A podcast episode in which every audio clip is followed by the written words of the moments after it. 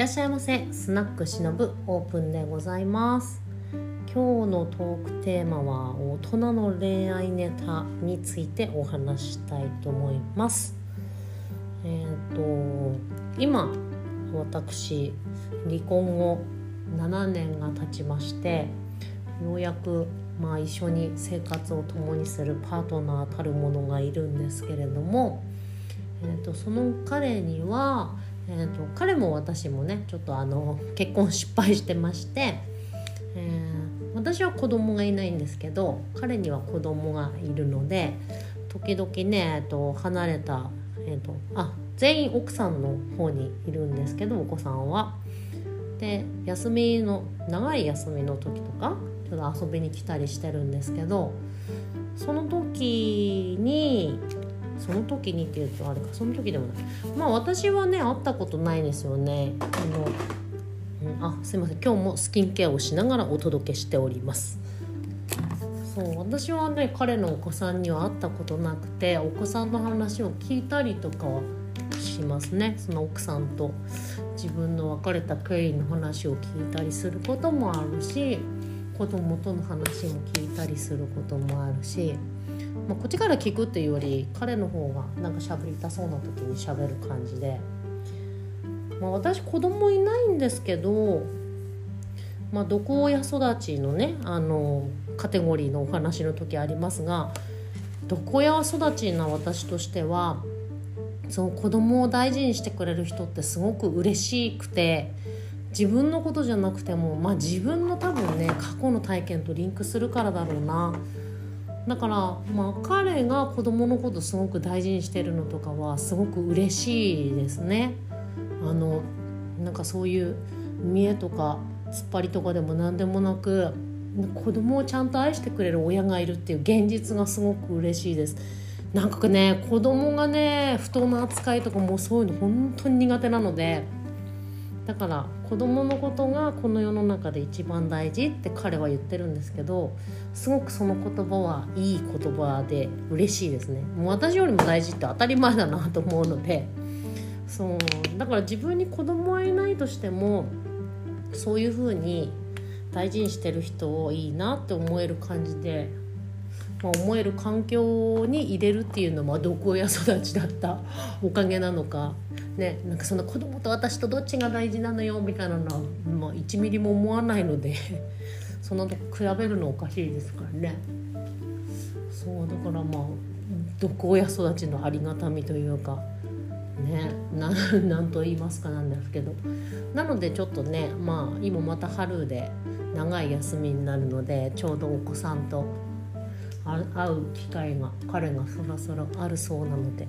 なんか楽しみにしているみたいですよ。まあいいことだなと思って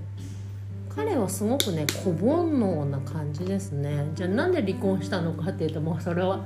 夫婦間にねやっぱ折り合いが合わない問題があったせいでそうなってしまってるんですけどそう子供にはすごく会いたがってる感じで。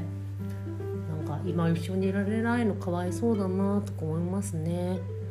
もともと結構専業主婦やってたり彼がそうお家でお仕事できる感じの人だったりするので。そうなのでそういった子供の結構ね世話もかなりしてきた男性なようです。なのでそういう人にとってね子供と会えないのって結構きついだろうなと思いますけどね。だからそのうちまた復縁とかもありえるのかなとかちょっと私的には思うんですけど、それはないと言っているんだが先々どうなんですかね。まあ、妻との復縁となるとちょっとえー、嫌だなとか思いますけど子供のための復縁とならばまあ歓迎じゃないけどまあそれならしょうがないねっていうふうには思いますけどね。私が介入するところではないので全くねそれぞれの家庭の話ですから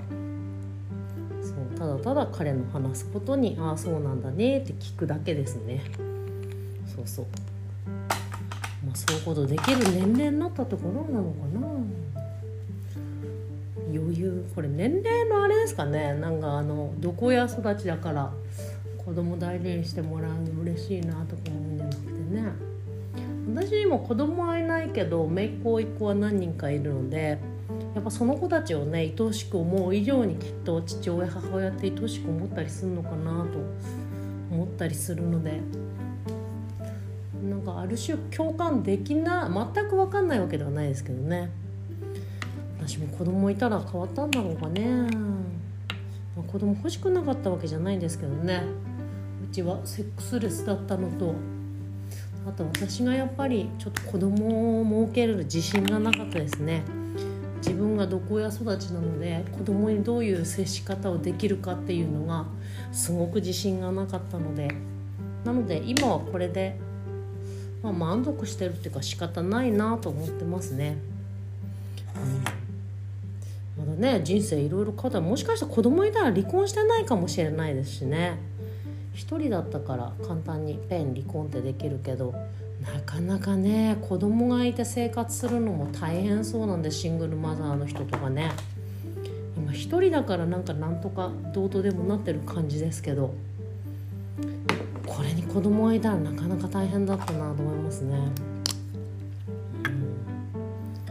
うん、まあねまあ、まあ、いたら人生がまた変わるのでどうなっていたのやらって感じではありますけど。そう。なのであとそうそう。なんか子供がいる男性と付き合ったのが人生で初めてなんですけどこれでも性格なのかな？すごいいろいろやってくれて豆でいいですね。ほんとご飯もご飯とかお掃除とか普通に自然にしてくれるので子供がいない人とばっかりだったけどそういう人ってねお願いしないとやってくれない人が私の場合は多かったのでそう今の彼はなんかお布団 寝て起きてお布団とかもなんかパサパサって私よりも綺麗に干してくれたりとか お洗濯とかも私より綺麗にやったりするので、まあ、性格がまめなんだなそもそもな。そう私すごい雑いので雑だよねって言われてますけど。まあその辺に関してもねお互いに、まあ、それぞれやりたいスタンスでやりゃいいんじゃない？みたいな感じで。お互い洗濯が、まあ、気に入らなければね気に入る人が気に入る感じで干せばいいなと干し方も。まあ私の洗濯の干し方雑いですからねもう。そうそうそう。なのでそういったちょっとねまあなんでとかそういうのは持たない感じでお互いに認められる感じでお付き合いできてるっていうこれが大人の恋愛なのかな？って感じですね。まあ、余計な詮索もねあえてわざわざする必要はないっていうのを前の結婚の時に知りましたんでもう本当あの余計なことはしない方がいいと思います。しみじみ。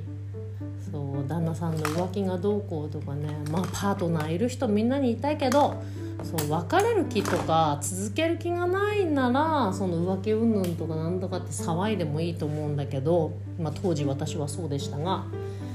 この人との関係を続けたいとかよりよくありたいのであれば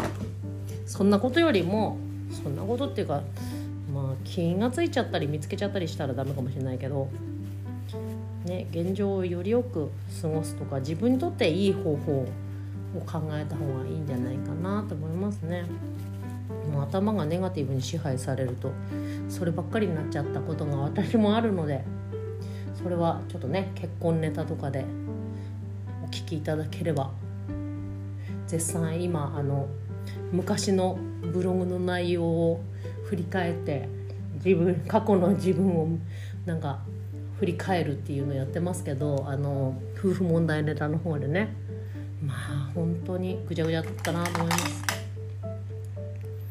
そう。だからそういったねあの学習をちゃんとできた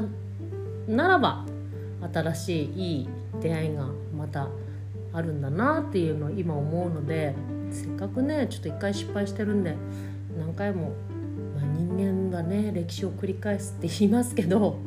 繰り返さないようにしたいなと思いますね、まあ、やっちゃいそうになる時はいっぱいあるけどね。あいかんいかんってこう